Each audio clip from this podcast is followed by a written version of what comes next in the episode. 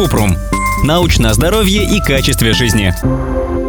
Правда, что нужно стирать детское белье отдельно от взрослого, а нижнее белье и носки? Кратко. Да, детское белье нужно стирать отдельно. То же самое касается нижнего белья и сильно грязных носков. Их стоит отправлять в отдельную стирку, даже если вы живете в одиночестве. Подробно. У каждого человека на поверхности кожи, в носу и кишечнике есть бактерии. Часто они безвредны, но некоторые вызывают инфекцию, особенно у людей с кожными проблемами или ранами. Микробы могут распространяться через грязное белье, руки и при стирке одежды. Кроме того, большинство микробов способны какое-то время жить на тканях. Нижнее белье может содержать микробы от следов фекалий и половых инфекций, например, молочницы. Поэтому трусы, очень грязные вещи вроде носков или полотенца и прихватки нужно стирать отдельно.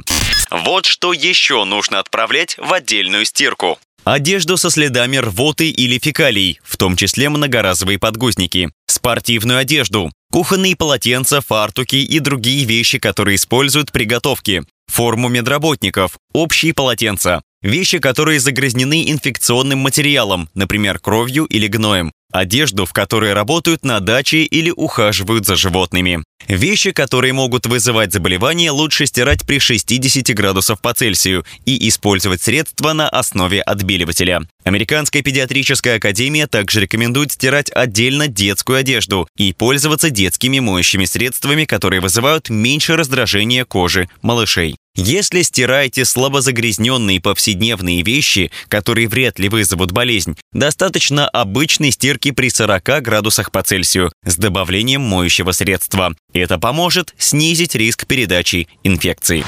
Ссылки на источники в описании подкаста. Подписывайтесь на подкаст Купрум, ставьте звездочки, оставляйте комментарии и заглядывайте на наш сайт kuprum.media. Еще больше проверенной медицины в нашем подкасте без шапки. Врачи и ученые, которым мы доверяем, отвечают на самые каверзные вопросы о здоровье. До встречи!